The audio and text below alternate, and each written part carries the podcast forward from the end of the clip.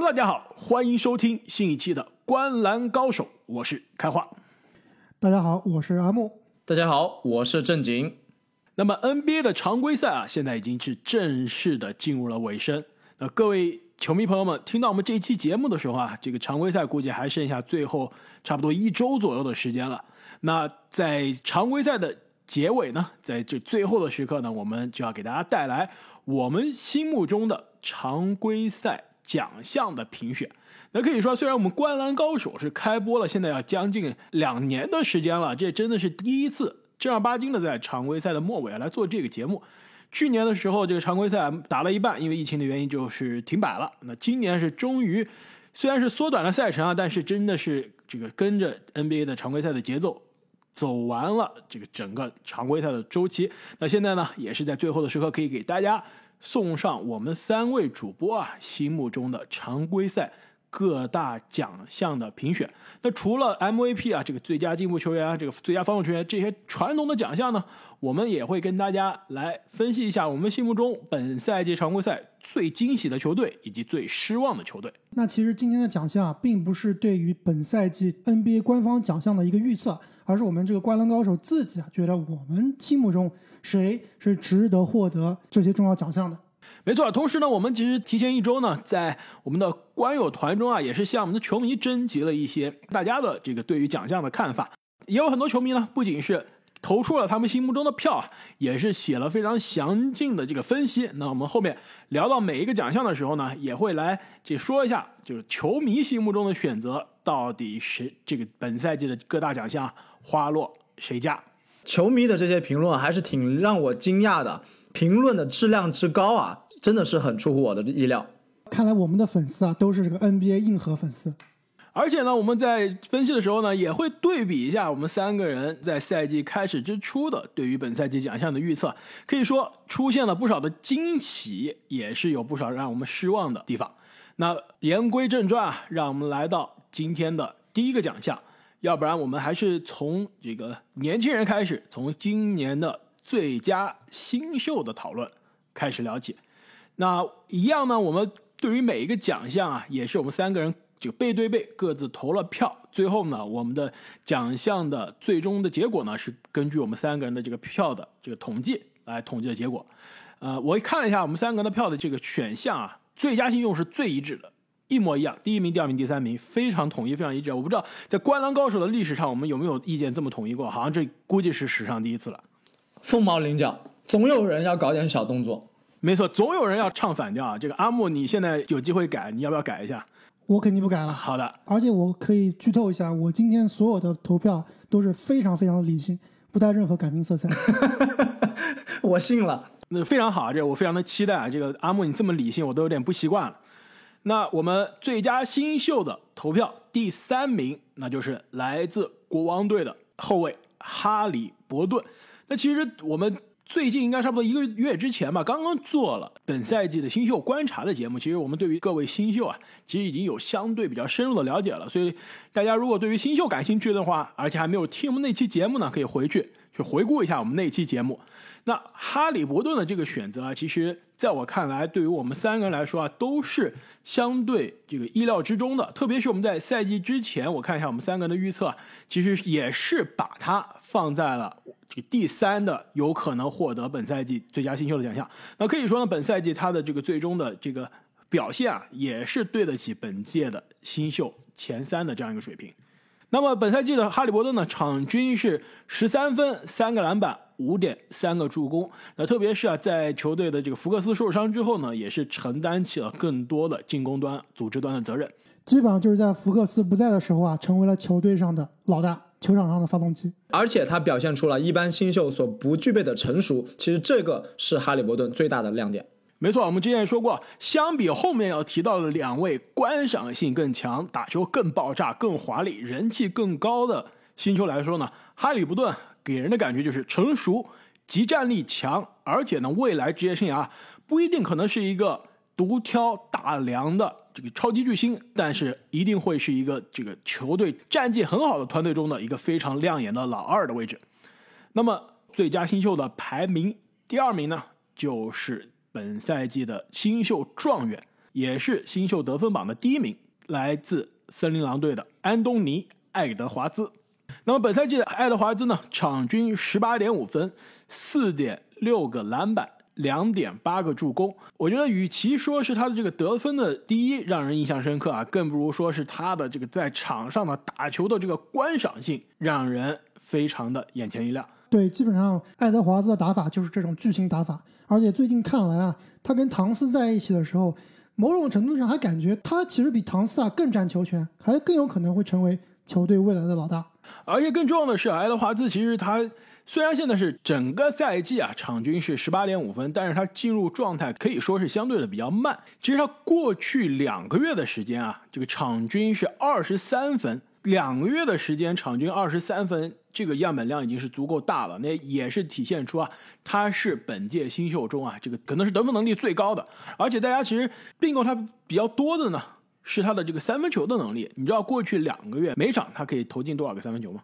三点五三个三分球，对，接近三个，两点七个三分球。我觉得对于新秀来说，这个效率其实是可以接受的，而且其实应该算新秀中比较好的、比较优秀的了。你们记不记得赛季初当森林狼选择了爱德华兹之后啊，我们有讨论过爱德华兹在森林狼的这个后卫体系中的位置。当时我们还有所担心啊，包括这个拉塞尔以及比斯利、比斯利、卢比奥。对吧？会抢占他的出场时间和球权，但是随着赛季的深入啊，这个巨星胚子就是巨星胚子，爱德华兹啊，已经占据了森林狼后场最重要的角色。而且这也跟我觉得也是命运吧，因为球队的拉塞尔基本上本赛季打到现在只打了三十五场，就几乎是一半的比赛没有打。那比斯利呢，又是受伤，又是禁赛，这莫名其妙的原因啊，加在一起估计也是打了可能四十场左右的比赛。所以说，给爱德华兹是创造了这个得天独厚的机会，而且本赛季森林狼是没有没有战绩压力的。那对于这个爱德华兹来说啊，也是让他就可以抡开来耍，这个随便投。虽然得分的这个很高啊，但是效率这个投篮命中率还是有非常大的这个上升的空间。那我们也是希望他下赛季啊，不仅是在得分上可以进一步，那这个投篮的这个命中率上也可以有所提升。但是最近两个月他的命中率也是有明显的提升。之前节目我们也提到了，就是说。在评选今年最佳新秀的时候，当时球季的伤病啊，很有可能是要赛季报销的。那其实当时我们就觉得，爱德华兹如果在是接下来的比赛里面能够更大的提高他的场均得分啊，他其实是有能力威胁球帝的。但是呢，我们的球帝又满血复活了，所以啊，今天的我们这个第一个奖项最佳新秀，我们也是所有人都把第一名投给了拉梅罗·鲍尔。其实，在球帝刚刚受伤的那期节目中啊，我当时就说了，我觉得即使球帝接下来一场不打，在我心中他已经锁定了我的最佳新秀的投票了。其实当时如果是球帝在本赛季常规赛一场不打了，他也基本上打了四十场比赛了。那对于这个本赛季这个赛程来说，是完全是超过一半的出场率了。因此，我觉得他已经是足够可以进入到这个奖项的评选当中了。之所以我觉得球帝是更值得最佳新秀的选择，那一方面其实是说实话，他的这个数据跟爱德华兹比并不差，甚至我觉得他的数据比爱德华兹更加全面。更重要的是呢，我觉得球帝他在我看来，他已经是球队的进攻的第一核心，球队的可以说是真正的老大。虽然海伍德啊更加有名气，得分能力更强，然后也更加成熟，但是球队我觉得真正的进攻的发动机，而且本赛季战绩超出预期的关键。就是球帝，而且之前我们有提到，现在的社交媒体都很喜欢把球员的集锦做出来。之前格里芬算是拯救了这个社交媒体的一个爆炸性的球员，那球帝啊，现在真的就是社交媒体的宠儿了。刚刚回归的第一场，马上就占据了，比如说 Instagram 啊这样的社交媒体的头条。他那个随手的一个挑传，传给布里奇，真的是把我看呆了。感觉漫不经心的一传，但实际上传的是非常的准确。再次连线到这个 Airbnb 的布里奇，没错，本赛季的球帝呢，场均十五点八分，五点九个篮板，六点一个助攻，一点七个抢断。但是自从开始打首发以来，二十三场首发，场均十九加六加六，还有一点八个抢断。那可以说，本赛季的球帝啊，首先是对得起我们在赛季。开始之前啊，对他最佳新秀的这个预测，同时呢，其实也是可以说超出了大多数人，甚至是几乎是所有媒体球迷对他的期待。那关于球帝的各方面的分析啊，我们在之前的新秀观察节目中也做了非常详细的分析。如果对球帝有兴趣的球迷朋友啊，也可以再拿出那期节目来听一听。对，我们在那期节目中也辩论了，是吧？这个球帝未来的上限到底是怎么样？到底是个全明星水平呢？未来的最佳阵容水平呢？还是有机会啊冲击未来的篮球名人堂？那么聊完了第一个奖项最佳新秀呢，再让我们看一下另外一个属于年轻人的奖项。但是今年啊，好像有可能不再属于年轻人了，不再年轻，不再年轻了，那就是最快进步球员。其实这个奖项啊，一直是我这个每年最喜欢的奖项之一。我特别希望看到，这个球员打出爆发赛季，给自己的职业生涯添砖加瓦。那本赛季呢，可以说这个奖项的争夺啊异常激烈。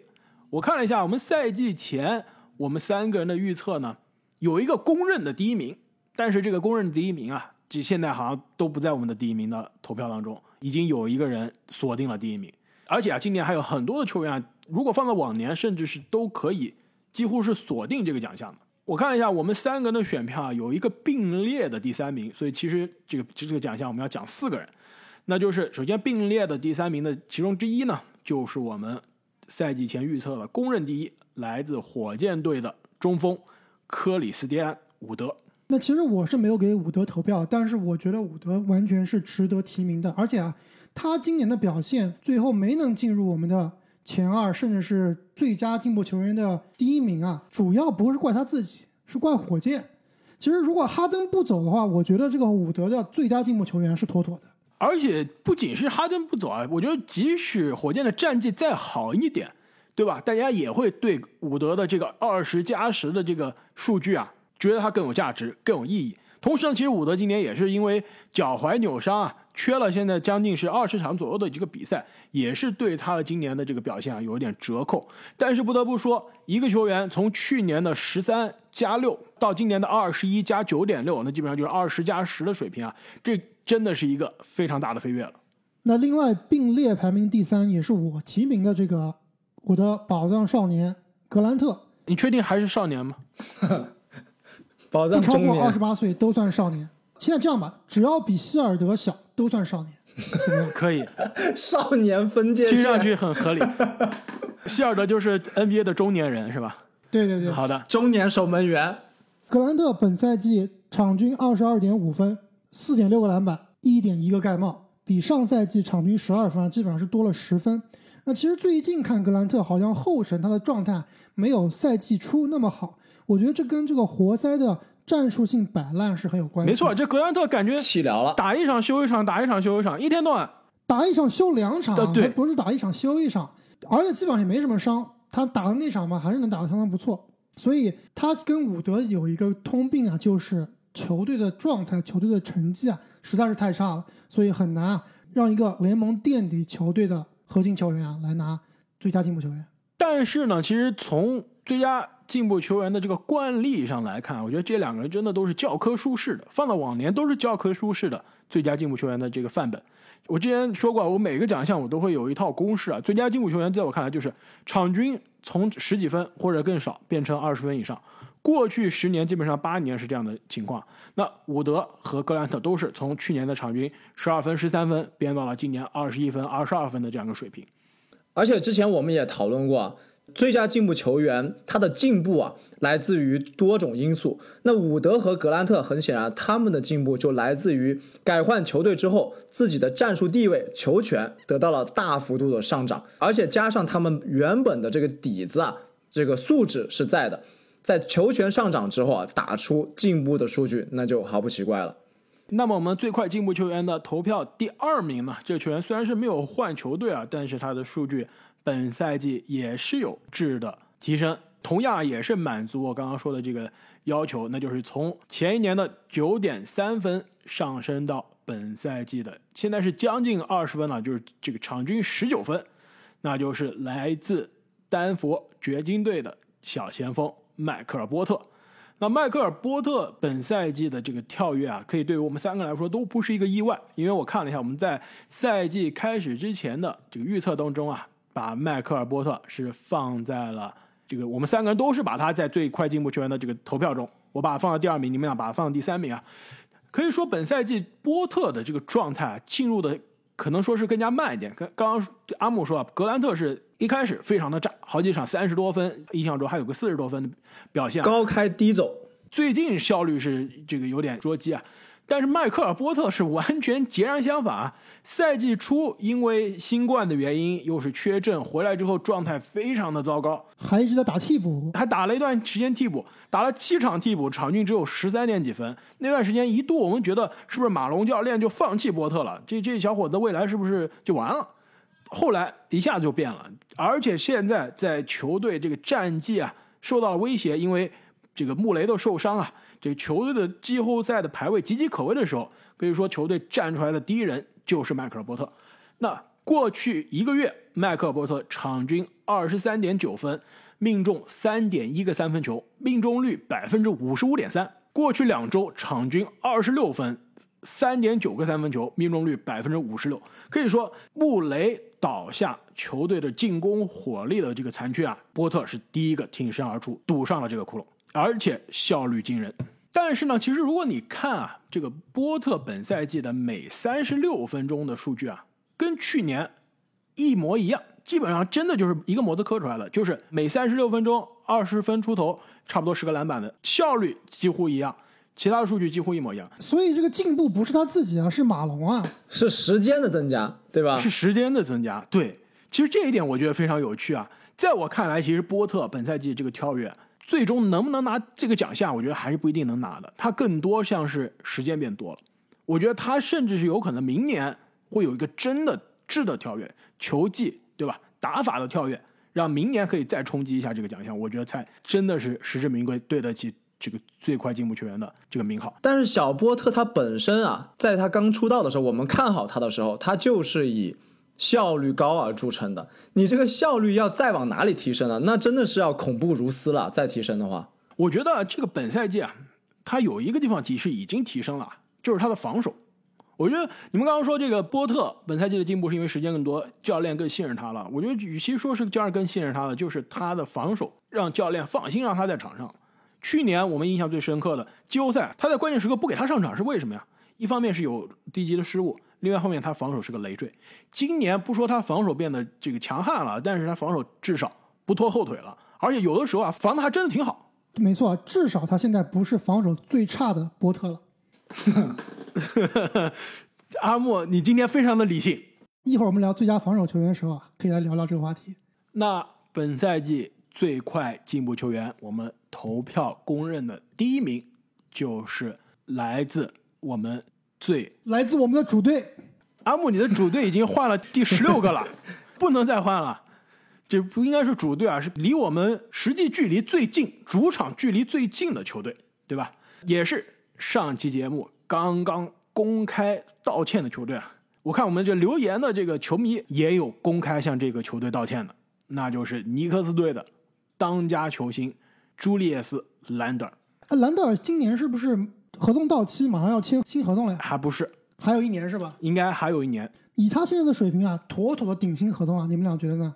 那他不拿顶薪真的是没有天理了。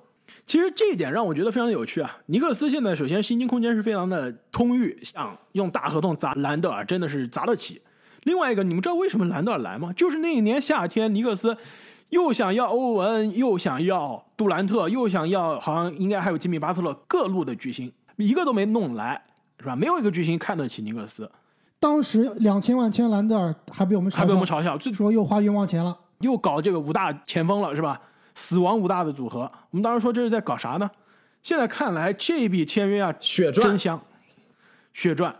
而且兰德尔的这个本赛季职业生涯的进步啊，真的是不太像我们以前印象中的最快进步球员。印象中的最快进步球员，我们刚刚一开始就说了，感觉其实就是一个年轻人的奖项，很多时候给的是二三四年级的这种球员。那兰德尔在联盟已经是摸爬滚打了，这个一四年就到现在了，这已经是第七个年份了，是吧？本赛季现在已经是二十六、二十七岁了，换了也是第三个球队了。那终于是迎来了职业生涯的一个爆发赛季，而且其实他在两年前就有过一个爆发赛季，那就是在鹈鹕队的那个赛季。但是不一样，虽然都是场均二十多分啊，效果是完全不一样的。当时他在鹈鹕的时候啊，感觉就是一个数据刷子，对球队的这个赢球贡献微乎其微。但是今年，如果你真正看尼克斯看得多啊，兰德尔的数据是真的实打实的数据，绝对是球队的当仁不让的头号球星，而且是赢球贡献也是无可取代的。没错啊，我刚刚想说，在鹈鹕队那个赛季，数据其实场均得分跟本赛季差也只差了三分不到，对吧？数据看上去其实跟这赛季啊很多地方非常类似，但唯一而且命中率还更高，是吧？那时候命中率更高，因为他三分球投的少啊。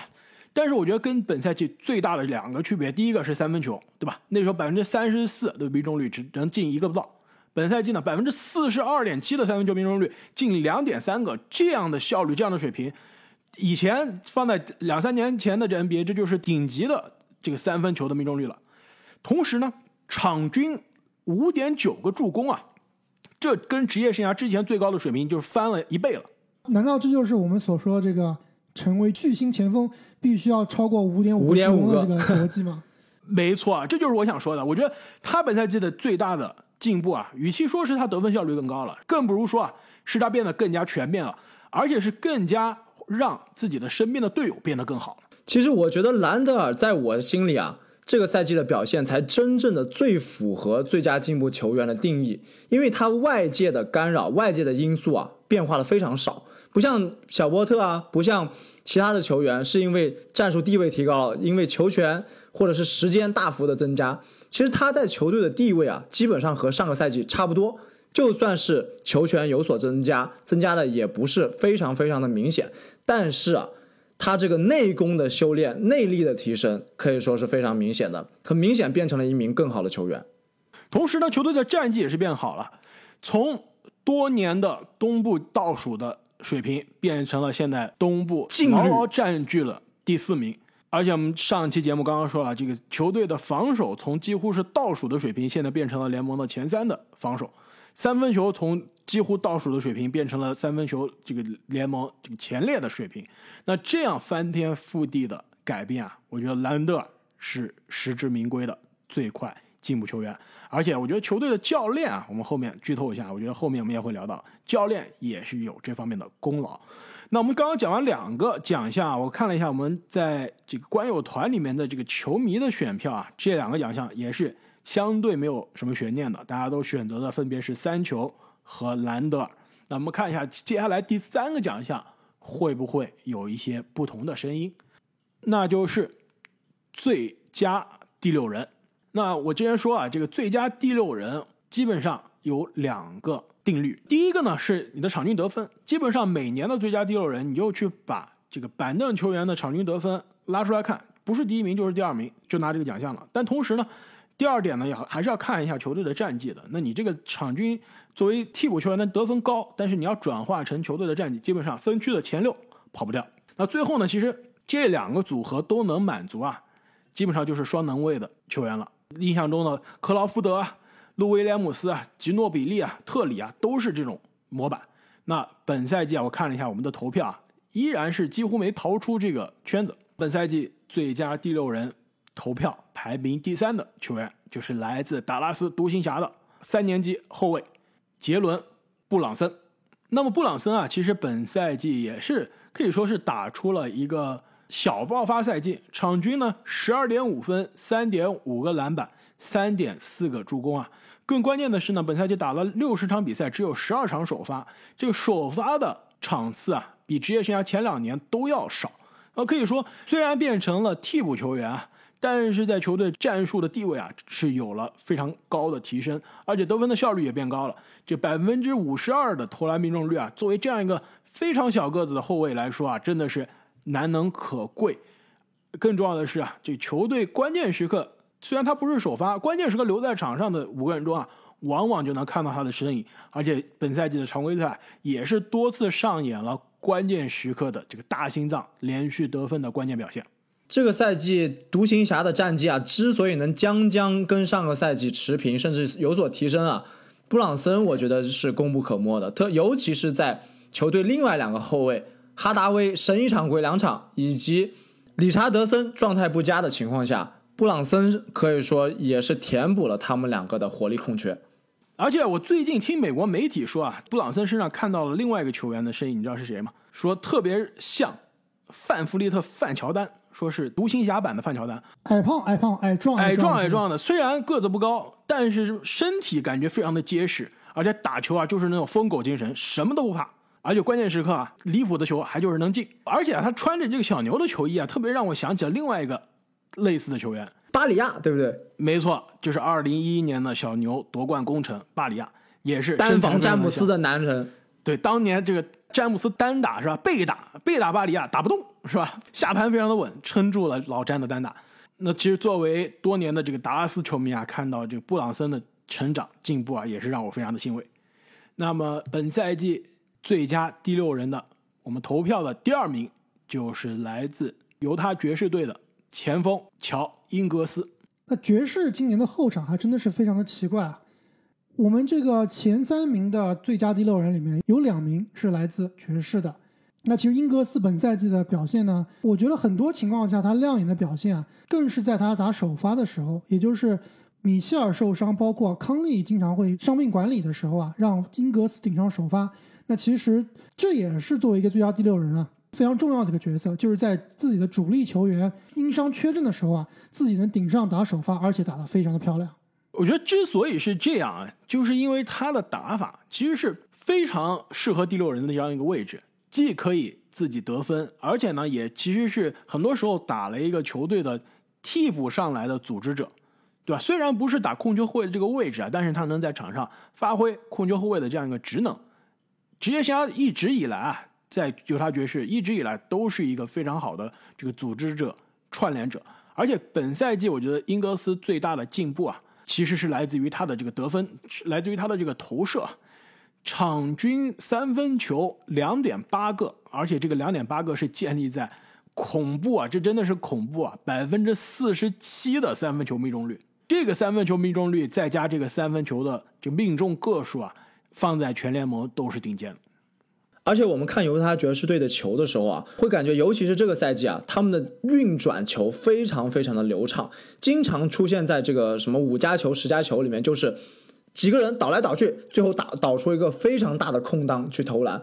其实英格斯啊，他往往不一定会是最后那个传出助攻球的人，但是他在这个爵士这个机器的体系里面，更像一个润滑油的角色。让这个体系的运转非常的丝滑，而且我看了一下他他本赛季的这个各项命中率啊，真的都是非常的可怕，百分之五十的投篮，百分之四十七的三分球，百分之八十四的罚篮，他的真实命中率全联盟第一，有效命中率全联盟第二，那可以说也是对于爵士的战绩有非常大的帮助。那接下来的这个球员呢，可以说对于这支球队的战绩啊，同样。有非常大的帮助，甚至是更大的帮助，那就是同样来自犹他爵士队的球员后卫乔丹克拉克森。其实我先说我的一个想法啊，我觉得在我看来，这两个人应该拿并列共享这个奖项。其实 NBA 已经有很多很多年没有这个常规赛的个人奖项让球员这个共享了。印象中以前，比如说这个最佳新秀是有过共享的。对吧？但是其他奖项好像没有什么共享的。我觉得联盟就应该破例，就应该这次把这个奖项同时颁给这两个犹他爵士的球员。你们觉得是不是非常的合适？其实如果这样颁的话，对这支战绩这么好的犹他爵士啊，也是一种褒奖了。那克拉克森在我这里啊，其实就是非常非常典型的我们说的这种最佳第六人的模板，双能卫。没错，上去就是砍瓜切菜般的得分。其实这个赛季我们有在玩这个篮球经理人范特西的游戏啊，那克拉克森也是在我的队里面。在我其他的这些大将表现不佳的情况下，我往往是靠着克拉克森的得分啊苦苦续命。所以我觉得他这个奖项真的是实至名归。克拉克森呢，本赛季场均十七点三分、四个篮板、两点三个助攻。投篮的命中率呢，其实并没有那么高，跟他的队友相比还是差了不少。百分之四十一的投篮命中率，百分之四十三的三分球命中率，可以说啊，他上来基本上就是砍瓜切菜的这个抢分。虽然是一个呃组织后卫，或者说准确说，本赛季应该是个得分后卫的替补啊，但是组织对他来说并没有什么样的一个要求啊，没有很大的贡献，之所以他能这个轻松上来就一星得分，为什么呀？就是因为球队的另外一个第六人乔英格斯的存在，让他可以作为一个前锋上来打组织，对吧？作为第二阵容的这个串联，所以我觉得这两个人其实都打出了顶级的最佳第六人的赛季啊。其实两个人是相辅相成的，而且这两个人同时作用啊，才对球队的战绩有这么大的帮助。而且我看了一下本赛季。开始之前，虽然我觉得最佳第六人这奖项还是相对比较难预测的，我们三个人还是把克拉克森当时是放在了我们的预测的第三名。现在看来啊，还是这个看的非常准的。那么，让我们来换一个节奏啊。那接下来这个奖项呢，不看球员，让我们来看一下最佳教练。那么之前好像在预测奖项的时候啊，都把最佳教练这个奖项漏掉了。那很多球迷之前也是在留言中啊提醒我们说，这最佳教练的这个奖项啊，还是需要聊一聊的。这些。联盟的这些教练啊，还是值得我们的掌声的。那就让我们来看一下我们本赛季常规赛最佳教练啊，排名第三名的。这么巧，我们连着讲了好多犹他爵士啊，是吧？同样是犹他爵士的主教练奎因斯奈德。我先说一下我的想法啊，虽然我也是把斯奈德放在了第三名。但是啊，一个原因是因为前两个教练真的有点逆天的发挥这个赛季，另外啊，也是因为爵士最近西部第一的战绩啊，好像不是那么稳。但是在我的心里，斯奈德真的是非常非常符合最佳教练的定义，因为他在这支球队的时间也不短了，那么几乎是同样的球队框架、球员配置，但是他呀，让这一支球队在不断的变好，在不断的成长，这样的。因材施教，我认为真正的是一个教练最核心的因素。他达成了对球员啊真正的培养，让每一个人发挥最大的价值。防守好了，那就调教成我这个球队的防守中间；善于得分的，那就让他去得分；善于串联的，那就去串联。所以，真的斯奈德在我这里啊是一个非常非常好的老师，非常好的教练。没错，在我看来啊，如果让我非要给最佳教练这个奖项，也有一个评判的标准啊。我觉得基本上就是球队战绩在常规赛给大家最超出预期了。其实跟我们后面要聊到的这个最惊喜球队啊很重合。其实我看了一下过去这几年，过去很多年啊，获奖的教练不一定是球队战绩最好的，也不一定是最有名的、最成功的，往往就是常规赛。战绩出人意料的，就比如说之前一个赛季的纳斯，在失去卡哇伊之后，战绩更好了。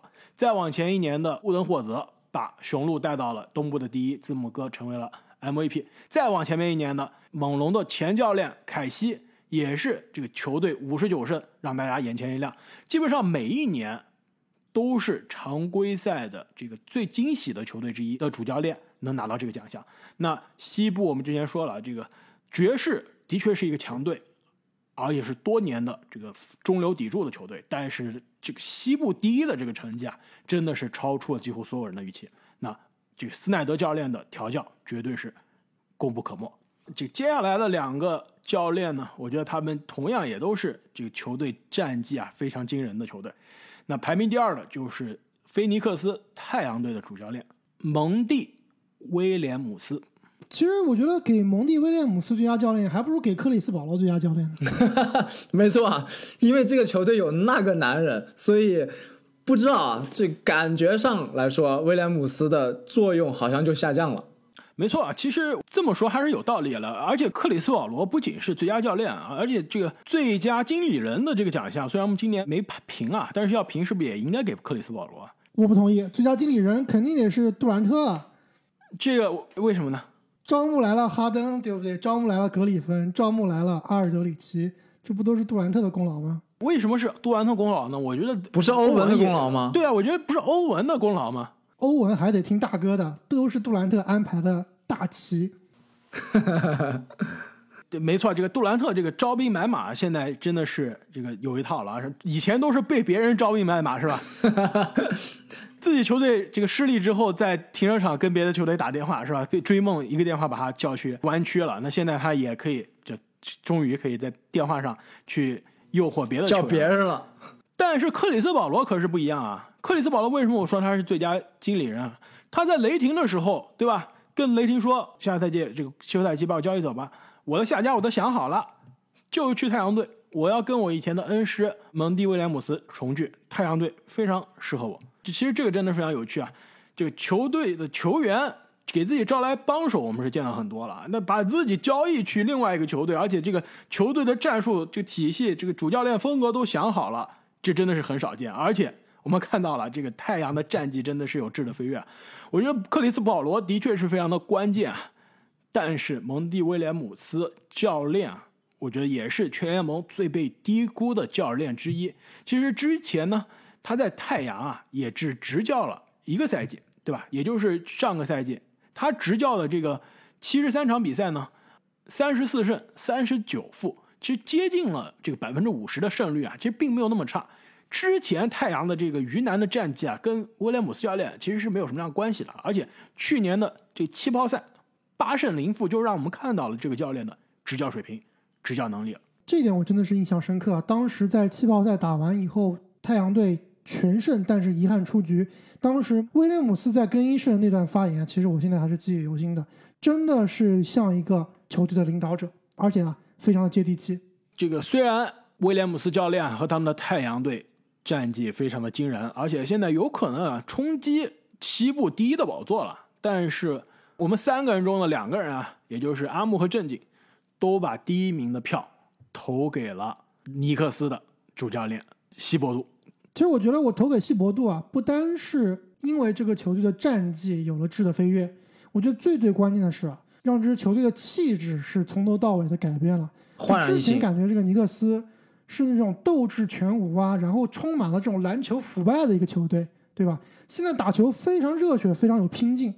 之前感觉在纽约，尼克斯就是一个就是个笑话。烂泥纸醉金迷、浮躁，对吧？打球都是以进攻、以作秀为首要目的的尼克斯，现在感觉打出了一点这种草根的气息，有点这种屌丝逆袭的感觉。铁血的风范是吧？所以这对于一个教练来说啊是非常不容易的。所以我是毫不犹豫会把这个最佳教练给希伯杜。没错啊，正像刚刚我们在评论兰德尔的时候，同样的话，就是这支球队的主力人员框架没什么变化，关键的球员也还是那些，但是换了一个教练啊，整支球队的风貌焕然一新，完全是两支不同的球队。那你说这个教练的重要程度肯定是不言而喻的。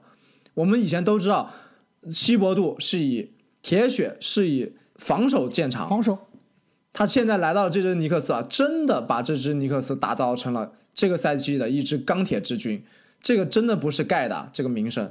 没错，我看了一下我们球迷的投票啊，大家也是非常一致的，把最佳教练投给了希伯杜。而且有球迷说啊，这个看来拯救球队啊，不仅仅是球星堆积，好的态度和教练也非常重要。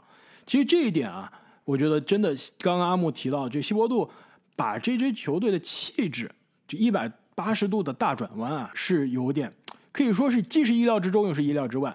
他来到尼克斯的时候，我们当时分析啊，各大教练签约的那期节目说，这个球队未来可能是以防守见长了，而且会让主力打非常长的时间，是吧？本赛季巴雷特、兰德尔基本上就是联盟的上场时间领跑的球员，但是真的是没想到他的这个风格非常的突出的同时呢，就效果啊，真的是非常的明显，就完全让球队的战绩发生了改变。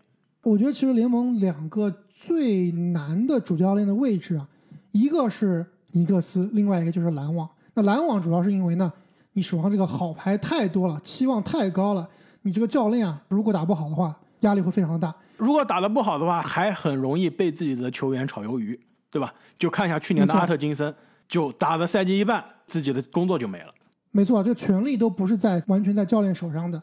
那尼克斯之所以难呢，就是因为他这个权力啊，他更奇怪，他权力完全在老板的这个喜好、一时兴起上。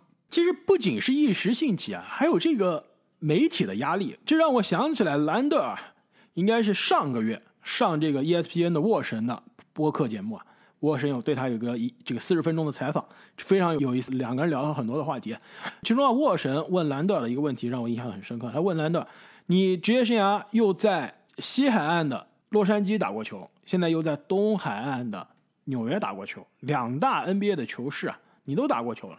你觉得哪边的球迷和媒体更难对付？兰德尔当时听到这个问题，想都没想，百分之百纽约，太难了。洛杉矶虽然的确是一个篮球城市，而且湖人的这个球队的偶像包袱非常的重，聚光灯也不少，聚光灯也不少，但是纽约的媒体是最苛刻、最难以满足的，而且呢，也是给你的压力是最大的。所以说啊，这个本赛季像兰德尔这样的球员面临着非常大的压力。那这个刚刚接手这个工作，这个承担着复兴尼克斯责任的这个希伯杜教练啊，也是可能是承担的更大的压力。因此，他本赛季的成功啊，对于这个最佳教练的奖项真的是非常的当之无愧。